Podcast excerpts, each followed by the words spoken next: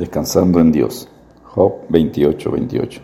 Dice la palabra de Dios así. Y dijo al hombre, y aquí que el temor del Señor es la sabiduría, y el apartarse del mal la inteligencia. En el contexto de este versículo, en Job 28, del 1 al 11, enseña que el hombre sabe cómo buscar, extraer y refinar la plata, el oro, el zafiro, el cobre, y se pregunta en Job 28, 12, ¿mas dónde se hallará la sabiduría?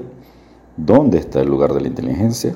Job responde a continuación en Job 28, 13, no conoce su valor el hombre, ni se halla en la tierra de los vivientes. En los siguientes versículos concluye que la sabiduría no se puede conseguir en los seres vivientes, ni en el abismo o el mar.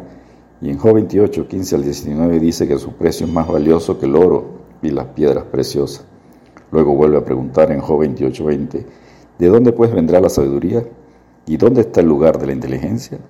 En los siguientes dos versículos responde que no es visible a los hombres ni a las aves del cielo, y que el Abadón, que es el Hades, lugar de sufrimiento, y la muerte solo han oído hablar de ella. En Job 28, 23 afirma que es Dios quien entiende el camino de la sabiduría y conoce su lugar.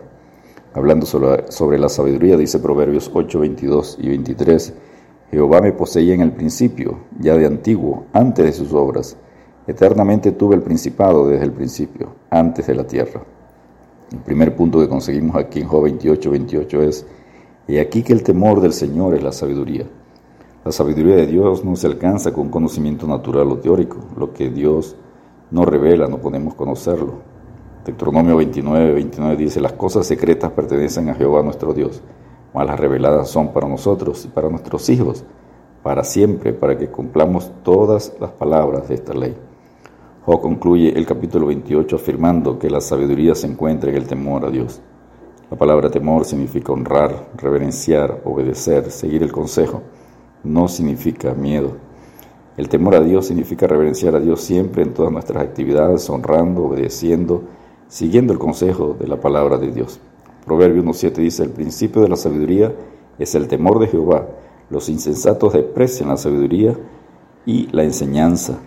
Pablo enseña en Colosenses 2.3 que en Jesucristo están escondidos todos los tesoros de la sabiduría y el conocimiento. La Biblia enseña que hay dos clases de sabiduría, la terrenal, humana y la de Dios. Santiago 3, 14 al 15.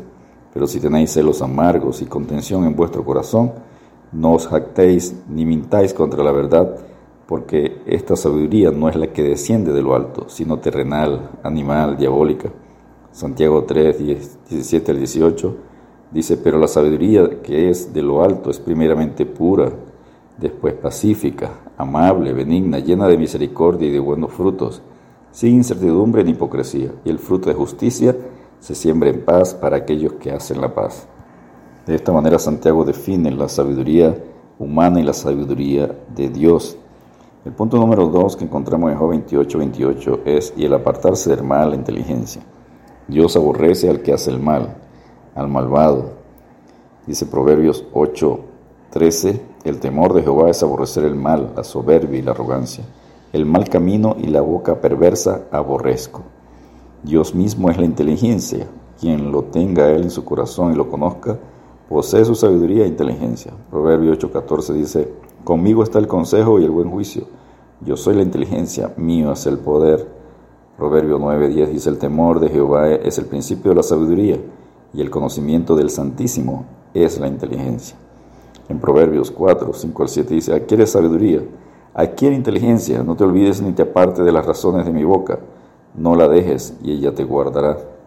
Ámala y te conservará. Sabiduría ante todo, adquiere sabiduría y sobre todas tus posesiones adquiere inteligencia.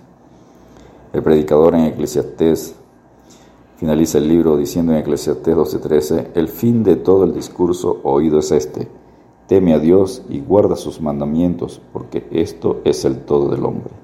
Descansemos en Dios con la paz que nos da su sabiduría e inteligencia al tener el Espíritu Santo en nuestro corazón. Dios te bendiga y te guarde.